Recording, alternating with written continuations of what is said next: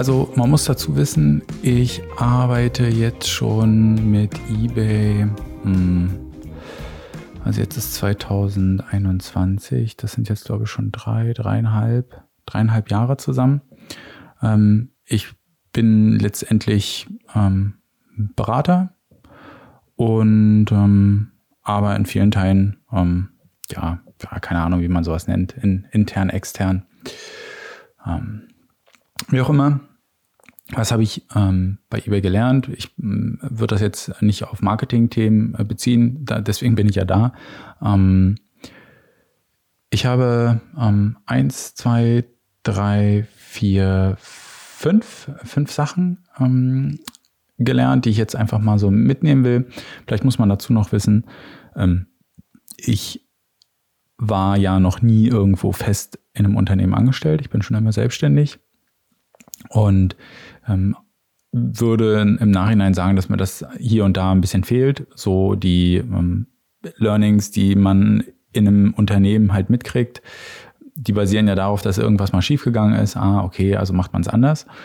Und ähm, das ist natürlich bei einer großen Firma wie zum Beispiel eBay ähm, nochmal ein ganz anderer Schnack, sage ich mal. Was sind nun die Sachen? Also ähm, eine Sache, also es sind eher organisatorische, die mir aber im Arbeitsleben sehr, sehr gut helfen. Das eine ist in Präsentation auf den Punkt kommen.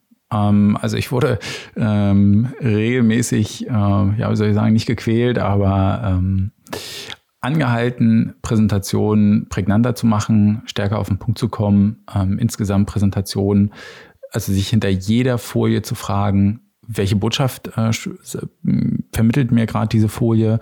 Ja, ist es auf dem Punkt?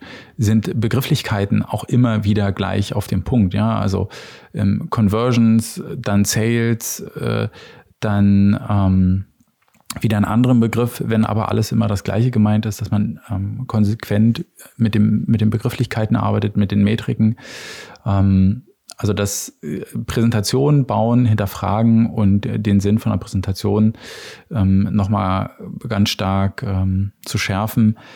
Da äh, würde ich sagen, da bin ich mittlerweile sehr, sehr gut, aber ähm, das hat sicherlich noch ähm, Potenzial. Dann habe ich auf jeden Fall gelernt, dass Teambuilding extrem wichtig ist. Ja, also das ist, glaube ich, in der, in der heutigen Zeit nochmal wesentlich wichtiger, besonders wenn man überlegt, ähm, dass solche Sachen wie Remote Work, also Homeoffice-Arbeiten, ähm, ja immer populärer werden und auch, ich sag mal, immer attraktiver. Ja, und immer stärker eine Option. So sage ich, also wir haben zum Beispiel bei mir, bei meinen Mitarbeitern, das sind ja, ähm, ich weiß es gar nicht, 15, 20 oder sowas, ähm, dass ein Kollege, der liebt es zu Hause zu arbeiten, und ähm, da hatte ich ein längeres Gespräch mit ihm und er meinte auch, ja, das funktioniert ja alles so gut. Und meine ich, naja, aber das liegt wahrscheinlich auch daran, dass wir vorher als Team im Büro sehr, sehr gut funktioniert haben und ähm, man sich da auch sehr gut kennengelernt hat. Ja, und das Teambuilding, ähm, man muss sagen, eBay hat das Büro in Berlin und ähm, ich war jetzt nicht immer in Berlin, aber ich habe viele Kleinigkeiten. Ich kann auch gerne noch mal eine Episode zum Thema Teambuilding machen. Viele Kleinigkeiten gelernt ähm, die ich dann natürlich mit auch in mein, mein Team, in meine Firma hole, die, glaube ich, ganz gut sind.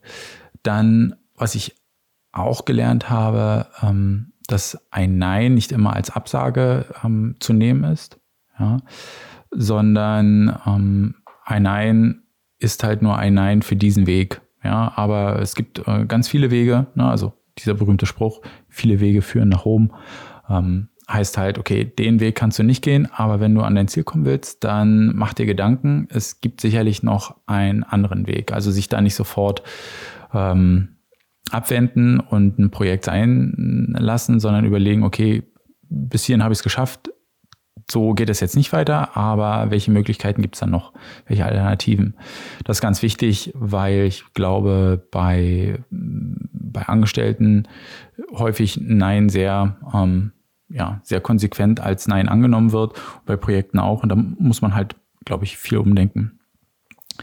Dann, ähm, das, bei eBay war das erste Mal, dass mit mir 1-1 Gespräche geführt wurden und ähm, auch so Feedback-Gespräche. Das hat natürlich keiner vorher mit mir gemacht, weil ich ja, ähm, sag ich mal, mein eigener Chef bin. Ja, wir sollen das jetzt in dem Sinne machen. Und ähm, das ist natürlich total cool, das mal so gespiegelt zu bekommen, auch mitzubekommen, auf was man Wert legt, wie man so ein Gespräch führt. Das ist auch eine Sache, die habe ich relativ zeitnah dann bei uns in der Firma eingeführt, als ich erkannt habe, was oder wie wichtig das ist, ja, also warum das so wichtig ist, weil es einfach nochmal ganz anders den ähm, Mitarbeiter spiegeln kann, weil man sich nochmal ganz anders Zeit nehmen kann für gewisse Themen, die in dem normalen äh, Arbeitsleben, sage ich mal, untergehen. Also das hat mir auch immer oder macht mir auch immer ähm, Spaß. Das empfinde ich als sehr wertvoll, diese Gespräche. Und ähm, dann, was ich auch gelebt habe oder, oder vorgelebt bekommen habe und, und äh, nun lebe, ist halt OKRs, also Objective and Key Results. Darüber kann man sehr, sehr gut Projekte steuern, ähm, Teams steuern, ähm, eine Firma beziehungsweise ja, ähm, Aufgaben steuern, ohne ähm, Micromanagement zu betreiben, aber dass trotzdem jeder weiß, woran er ist, wo ja, wo es langgehen soll. Und ich glaube, ich werde zu OKRs auch nochmal eine größere Folge machen. Oder, naja, ich meine, die Podcastinger sind ja hier nicht so, ähm, so, so, lange.